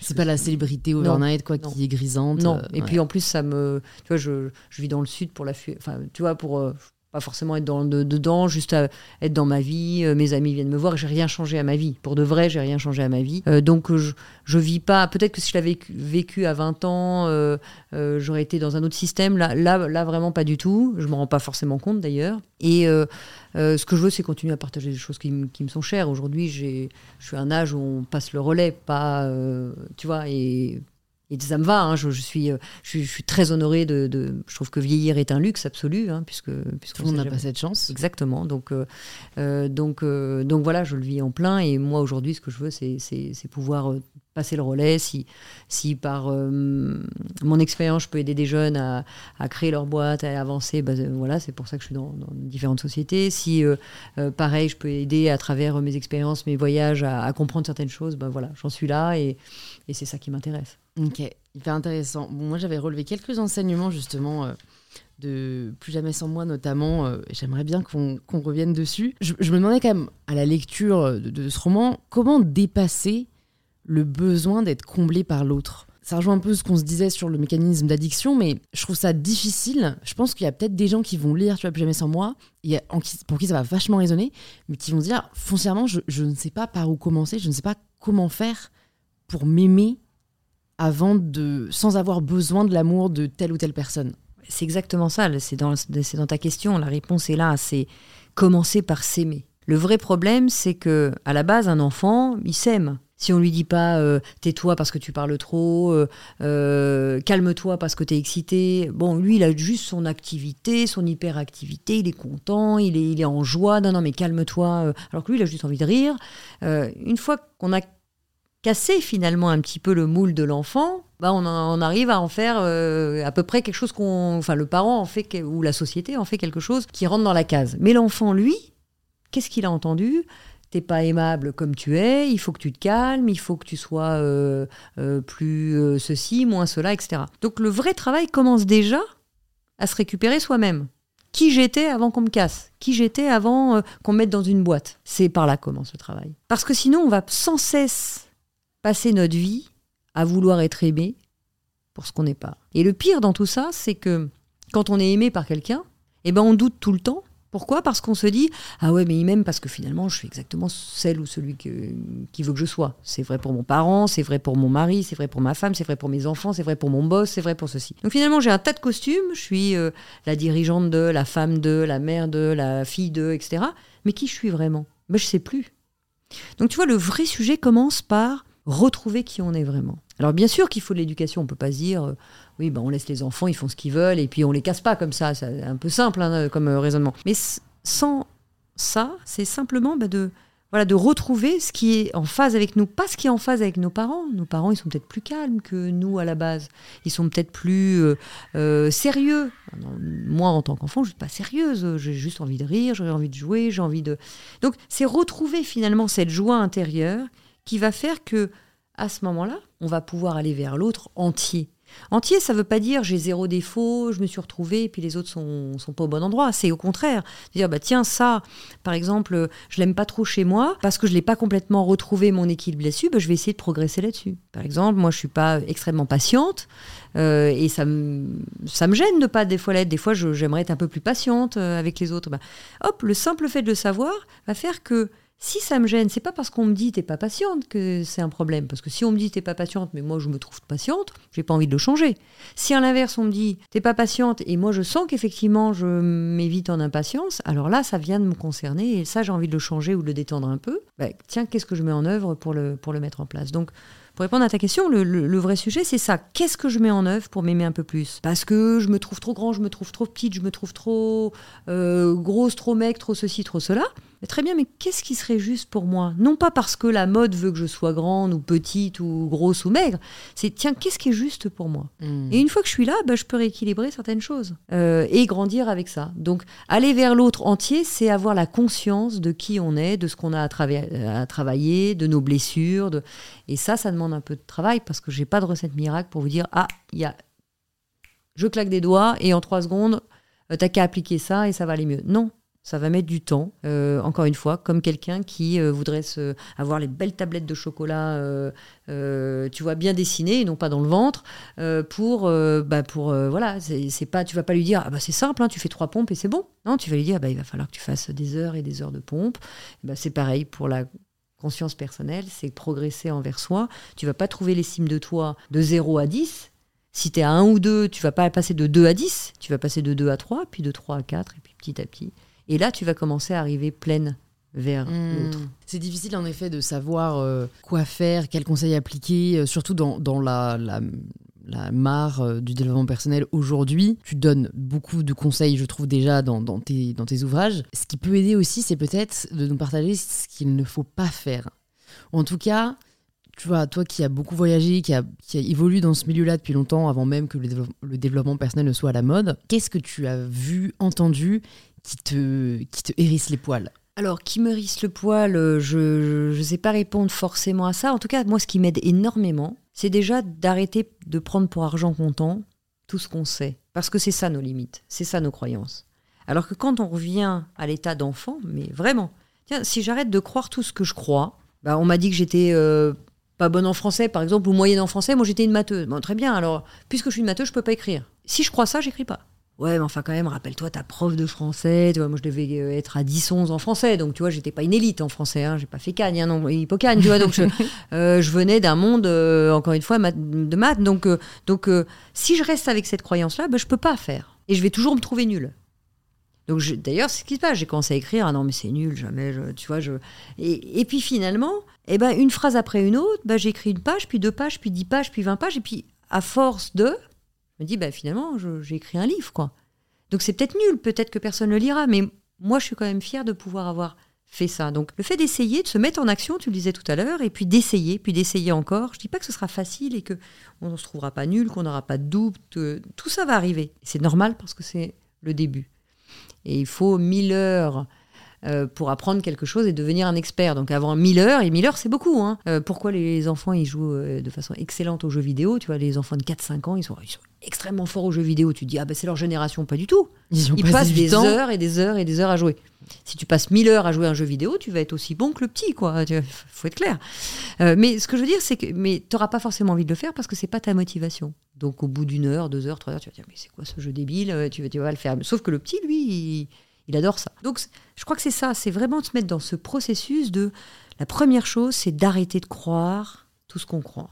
Je suis nulle en français, je n'ai jamais été très bonne, j'arriverai à rien. Si j'écoutais euh, mes profs ah bah, on n'en tirera pas grand chose. Bah, si je reste avec ça, je peux pas écrire. Il faut que je fasse autre chose. Le simple fait de revenir à bon, ok, mais est-ce que c'est vrai? C'était vrai à l'époque, j'étais moyenne. C'était vrai à l'époque, mais ça m'intéressait pas. Moi, de, de lire Racine, ça m'intéressait pas alors que d'autres euh, étaient passionnés. Moi, pas du tout. Je me rappelle au lycée, euh, qui me parlait de Phèdre et tout. Moi, ça, ça m'intéressait pas du tout. Et pourtant, il y en a que ça intéressait. Donc, est-ce que je suis nulle parce que ça m'intéresse pas? Ben non, c'est simplement que ça ne m'intéresse pas, donc j'y passe pas de temps. Jusqu'au moment où là, je suis en train d'écrire un livre qui me passionne, de choses qui me passionnent, des enseignements qui me passionnent, des choses que j'ai traversées et qui me passionnent. Ah, alors je suis peut-être pas la nulle de l'époque. Il hmm. faut faire vraiment attention aux vérités générales. Hein aux vérités qu'on se croit. Ouais, voilà, ouais. exactement. On- dans ces croyances qui, qui deviennent une vérité. Et ça, c'est quoi? C'est tout ce qu'on a entendu. Parce que si tu avais entendu dès le départ, mais même un enfant, hein, je le vois, si tu dis à un enfant, mais à un garçon ou à une fille, mais qu'est-ce qu'il est beau, qu'est-ce qu'elle est belle, et- alors que c'est tes critères à toi, bah, il va grandir avec euh, Ah, je suis quand même beau. Si à l'inverse, on lui dit Ah, bah non, euh, t'es belle, mais enfin, t'as des grandes oreilles, ah, bah, euh, qu'est-ce que va faire l'enfant? Il va focaliser sur ses grandes oreilles tout le temps, quoi. Enfin, tu, tu Mm. vois, tu vois le truc. Donc, et ça devient une vérité. Ah ouais, non, mais moi, je peux pas être belle parce que j'ai des grandes oreilles, ou j'ai des, euh, j'ai des grands yeux, ou j'ai les yeux marrons alors qu'il faut avoir les yeux verts, enfin, ou les yeux bleus. Enfin, tu vois, tout ça va faire que on grandit avec ça. Mm. Euh, je serai jamais belle parce que pour être belle, bah, un mannequin il fait 1m80, tu vois, par exemple. Ah bah donc je serai pas belle. Mais non, mais il y a des mannequins qui ont réussi et qui font pas 1m80. Euh, donc tout est possible à partir du moment où on casse ses croyances. Et ça, je crois que c'est le premier pas. Ouais. La déconstruction. On est La aligné. J'ai relevé un des enseignements euh, que tu partages. Pour chacune de nos aspirations et chacun de nos rêves, il y a en moyenne 36 000 possibilités. Je trouve ça génial déjà de s'en rappeler, de le savoir. Ce qui peut être difficile, notamment euh, voilà, pour des personnes je sais pas, qui sortent de leurs études, c'est comment choisir finalement Comment dépasser parfois cette peur de, mal choisir, de mal faire. Tu vois, parfois en fait c'est le choix qui est plus difficile qu'autre chose. Moi, je crois pas euh, qu'on puisse choisir et qu'on puisse se tromper. On va vivre une expérience. On va vivre une, expérience qui va nous amener à une autre expérience. Donc déjà, le- le- l'erreur, hein, pour revenir sur ce mot de l'échec qui, euh, qui, est, fondamental dans notre société, on, tu vas, en, école élé- élémentaire, au CP, etc., on, te montre tes fautes. hein. Tu fais une dictée, tu as 10 fautes. On ne dit pas que tu as écrit euh, 250 mots bien, on te dit tu as fait 10 fautes. Donc évidemment, tout est basé là-dessus. Notre schéma à nous, c'est euh, je vais me tromper, je vais faire une erreur. Tu vas forcément faire une erreur parce que tu es en train de réussir. Si tu fais pas d'erreur, c'est que tu n'es pas dans un processus de réussite. Donc tu vas faire des choix, et puis ces choix vont t'en amener à d'autres, etc., etc. Mais tu peux pas faire d'erreur. Tu peux que vivre une expérience qui va t'amener à ça. La seule erreur que tu peux faire, c'est celle que tu fais à répétition. Tu tiens pas euh, compte de tes, euh, de tes, de, du fait d'être tombé, et donc tu vas faire la même erreur, et puis une deuxième fois, puis une troisième fois. Bon, bah très bien, tu vas la faire trois fois, et puis peut-être qu'à un moment, la quatrième fois, tu vas dire bon, dans ce coup-là, je la, je la fais plus parce que c'est important pour moi que je, euh, que je, je, je la fasse pas pour, pour, pour, pour passer par là. Une fois qu'on en est là, ben, ça dédramatise beaucoup de choses. Une fois que tu sais que l'échec, comme la société le dit, bah, c'est finalement euh, qu'un processus. Tu vois, moi, quand euh, j'ai écrit ce, ce livre, Kilomètre Zéro, il était auto-édité. Et donc, euh, à un moment, je me suis dit, je vais, je vais pas y arriver à faire des cartons. Donc, je suis allée à la Fnac, parce que j'allais souvent à la Fnac pour acheter mes livres. Et puis, euh, je tombe sur, enfin, sur le libraire que je connais bien. Je dis, ah, tiens, j'ai écrit un livre, est-ce que tu veux bien me le mettre euh, Voilà, je te le laisse. Et puis, si tu les, veux, enfin, si tu les vends, tu les vends. Et puis, moi, j'étais assez naïve, hein, quand même. Dans- c'est clair. dans, dans ce monde-là. Moi, je, La j'avais le distribution, ça se passe pas voilà, comme la ça. distribution, j'amène des cartons, puis je te laisse mes livres. Et puis, ah, il me dit non, non, mais c'est pas possible. Ça se passe pas tout à fait comme ça. En fait, il faut être référencé. Enfin, il m'explique tout le processus, machin. Je dis, ouais, d'accord, mais enfin, moi, j'ai pas d'éditeur. Il me dit, ouais, il te faut un éditeur, absolument. Je dis, oui, non, mais enfin, là, c'est pas l'idée. Tu vois, j'en ai, j'en ai euh, 5000 à des, tu vois, et, je fais des cartons, des cartons. Tu veux, si c'est à la Fnac, ça ira plus vite, quoi. Et c'est non. Parce que j'ai pas d'éditeur. Donc je vais voir le responsable, et c'est non, parce que j'ai pas d'éditeur. Puis je vais voir le supérieur, et ben c'est non, parce que j'ai pas d'éditeur. Et puis c'est toujours la même réponse, dis non, bah non, vous n'avez pas d'éditeur, on peut pas vous référencer à la FNAC. Puis un jour, je suis allée voir un peu plus haut. Et puis là, j'ai dit, bon, je sais ce que vous allez me dire, j'ai pas d'éditeur, donc c'est pas possible. J'ai bien compris. Mais je vais demander de lire, et puis une fois que vous l'aurez lu, bah, dites-moi ce que vous en pensez. Et puis, ah non, mais attendez, si vous croyez que j'ai le temps de lire euh, tous les machins, je dis, écoutez, je vous laisse, je vous l'offre, vous en faites ce que vous voulez. Et, euh, mais avant de me dire non, j'ai pas d'éditeur, comment ça? Je la fais courte, et puis un jour, ce type très très haut place à la Fnac me rappelle, et puis me, me dit, bon, écoutez, j'ai pas lu votre livre, mais ma femme l'a lu, elle m'a dit, si vraiment je le référençais pas, il allait se passer quelque chose dans notre couple. Alors il faut qu'on on se rende compte. Et j'ai pu me faire référence à la FNAC comme ça. Alors j'étais pas en tête de gondole, etc. Mais on pouvait acheter mon livre à la FNAC. Il était référencé à la FNAC et ils en ont écoulé pas mal. Avant même d'avoir trouvé un éditeur. Alors je dis pas que c'est le bon chemin. hein. Aller chercher un éditeur, c'est beaucoup plus simple. euh, euh, ça se fera plus facilement, etc. Mais ce que je veux dire, c'est que c'est pas parce qu'il y a un non, c'est pas parce qu'il y a... J'ai eu 33 noms avant d'avoir un oui. Alors moi, j'ai appris une chose, c'est qu'on tombe en moyenne 2000 fois pour apprendre à marcher. 2000 fois. On est tous tombés de tout notre poids 2000 fois. On tombe, on se relève, on retombe de tout notre poids, on se relève. Enfin, c'est- terrible de tomber de tout son poids. Imagine un peu le truc, de toute sa hauteur, on n'est pas haut, mais enfin de toute sa hauteur, on tombe et on se relève. Et j'ai appris qu'il fallait, to- pour apprendre à marcher, tomber en moyenne 2000 fois. Alors moi, c'est mon niveau maintenant. Moi, je me suis fait refuser 33 fois mon livre à la FNAC. Et ben, la 30 tant que je suis pas arrivée à 2000, je réessaye. Et tant qu'on réessaye, ben, il y a un moment, ça passe. Mais il faut pas lâcher, il faut tomber, et tomber fait partie de ce processus. Le non fait partie de ce processus de réussite. Mais comment faire la différence entre la persévérance et l'acharnement? Parce qu'en vrai, si tu avais persévéré et qu'en fait, je sais pas, tu jamais rencontré ce mec-là, euh, c'est pas ça, qui m'a fait. ça, peut être aussi du temps perdu que tu aurais pu placer ailleurs. Euh. Et probablement que ça en est. Parce que si j'avais utilisé cette énergie à aller trouver un éditeur auquel je pensais même pas, parce que je pensais même pas me faire éditer, je voulais juste me dire, bah tiens, ça va être plus simple. Parce que j'avais même pas fait la relation qu'un éditeur pourrait euh, vendre mon, livre tout seul, enfin, par eux-mêmes, sans que moi j'ai à faire des cartons, etc. Pour répondre à ta question, j'aurais pu prendre ce temps et peut me dire, bah tiens, je vais peut-être aller plutôt m'acharner sur la fenêtre, je vais peut-être aller chercher des éditeurs qui vont vendre mon livre. On pourrait se dire, bah ça aurait été beaucoup plus court pour toi. Peut-être, mais peut-être pas. Parce que finalement, il s'est vendu, vendu, vendu, et c'est l'éditeur qui à un moment se dit bah, Attends, il se passe un truc avec votre livre. Peut-être que si j'avais été les voir, ils m'auraient dit non, là, c'est pas parce que ça aurait pas été le moment, ils avaient peut-être trop dans leur euh, ligne éditoriale. Peut-être que ce serait tombé dans les mains de quelqu'un à qui ça n'aurait pas plu. J'en sais rien. Et d'ailleurs, je le sais quand même parce que euh, j'avais un copain qui l'a fait un peu en douce et j'ai eu des refus de deux ou trois maisons d'édition qui se mordent un peu les doigts aujourd'hui parce qu'ils me demandent aujourd'hui, mais c'est pas grave. Le vrai sujet, c'est qu'à ce moment-là, c'est pas parce que c'est une mauvaise maison d'édition c'est parce qu'à ce moment-là, ça rentrait peut-être pas, ou la personne qui l'a lu, etc. Et moi, pendant ce temps-là, je m'acharnais sur, sur autre chose. Donc finalement, ça m'a amené à vendre d'une certaine façon, et le chemin n'était pas plus court ou moins court, c'était le chemin. Hmm. Donc je ne crois pas au fait que on se trompe de voix. Euh, n'importe qui et j'aurais pu et je pourrais dire au micro aujourd'hui oui j'aurais peut-être trouvé un éditeur plus tôt mais est-ce que ça m'aurait servi? Est-ce que j'en serais là aujourd'hui? J'aurais peut-être signé qu'un autre éditeur qu'Erol est-ce qu'ils en auraient fait le même succès qu'Erol je sais pas le dire mais en tout cas, les planètes s'alignent au moment où elles doivent s'aligner euh, au bon moment. Et pour ça, bah, c'est peut-être pas six mois avant, c'est peut-être pas un an avant, c'est peut-être pas dix ans avant, pour boucler avec ce que tu disais tout à l'heure. Peut-être que si j'avais écrit il y a 20 ans, j'aurais eu zéro euh, succès. Et peut-être que oui, j'en sais rien. En tout cas, je sais dire que aujourd'hui, la femme que je suis devenue, même pour écrire un livre, pour le promouvoir, pour le pour parler, pour etc. Bah, tout mon passé m'a énormément aidé à être qui je suis en tant qu'écrivain aujourd'hui. Et pourtant, c'est des métiers complètement et radicalement opposés.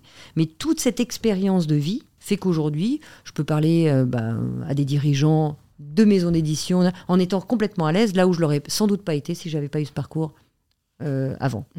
Hyper intéressant, très belle euh, expérience et très beau partage. Écoute, j'ai quelques dernières questions pour toi. Déjà, vu qu'on a parlé de livres pendant cet épisode, euh, mais surtout des tiens, est-ce que tu aurais euh, une ressource, ça peut être un livre, ça peut être autre chose, mais un livre, c'est toujours bon à prendre, à nous recommander, tu vois, quelque chose qui t'a marqué, qui, que tu aurais envie de partager aux personnes qui nous écoutent? Ah ben, j'ai une Bible, hein, vraiment, j'ai une Bible, c'est Le pouvoir du moment présent des, des Cartolets, qui est un livre tout petit, mais je pense que je n'ai pas assez d'une vie pour le lire. Euh, donc j'y reviens chaque jour. D'accord. Une phrase, euh, une phrase, et vous pouvez fermer le livre et réfléchir pendant des heures. Pourquoi il me touche à ce point? Parce que bah déjà l'énergie me touche terriblement. Et euh, mais c'est pas par là. Quelqu'un qui commencerait dans le développement personnel, c'est pas le livre que je lui conseillerais. Moi, le livre qui m'a là pour le coup, si je devais élargir, ça c'est vraiment ma bible, hein, le pouvoir du moment présent. Mais le livre qui m'a mis le pied à l'étrier il y a à peu près 25 ans, c'est La prophétie des Andes de James Resfield. Euh, qui est un roman, enfin simple à lire et en même temps très profond. Et, euh, euh, là, je me suis dit, c'est un roman de développement personnel, hein, donc je, le conseille vraiment quand on veut commencer, ou parce qu'effectivement, on peut pas commencer le développement personnel en se disant, je prends un truc hyper concentré et, probablement écartelé, c'est un peu concentré, donc il ne faut pas se décourager. C'est comme si moi, je me mettais à la religion catholique et qu'on me dit, bah, lis la Bible et puis, et puis ça ira mieux.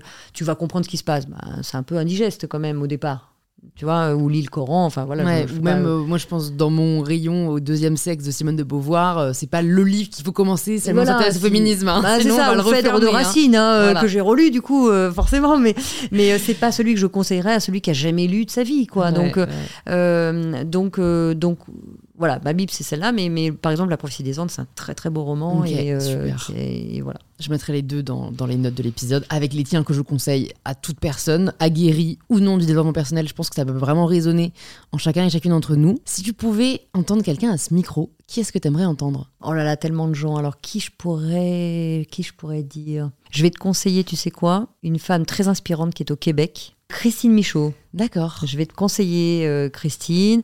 Mais il fait effectivement, comme c'est sur place peut-être. Alors elle vient régulièrement en France, mais sinon Laurent Gounel aussi. Oui, ok, tout à fait. J'ai beaucoup aimé euh, l'homme qui voulait être heureux euh, de Laurent Gounel. Laurent Gounel qui est aussi. Donc voilà. Peut-être ces deux personnes-là, et euh, mais tellement d'autres, tellement d'autres. Donc si ça devait être un Français, peut-être Laurent Gounel. D'accord. Et sinon, on a l'option euh, euh, Christine quand elle vient en. France. Et je vais te poser la question signature du podcast. Ça signifie quoi pour toi prendre le pouvoir de sa vie? Oser, avoir du courage. Et le mot courage prend sa racine dans le cœur. On devrait dire courage, en fait. Donc le pouvoir de sa vie, c'est oser être soi-même. C'est beau. Ça, ça fait sens après avoir lu tes ouvrages. Ce, ce- ce thème du courage revient beaucoup. Et, en fait, ça m'a fait réaliser que peu d'ouvrages en parlent.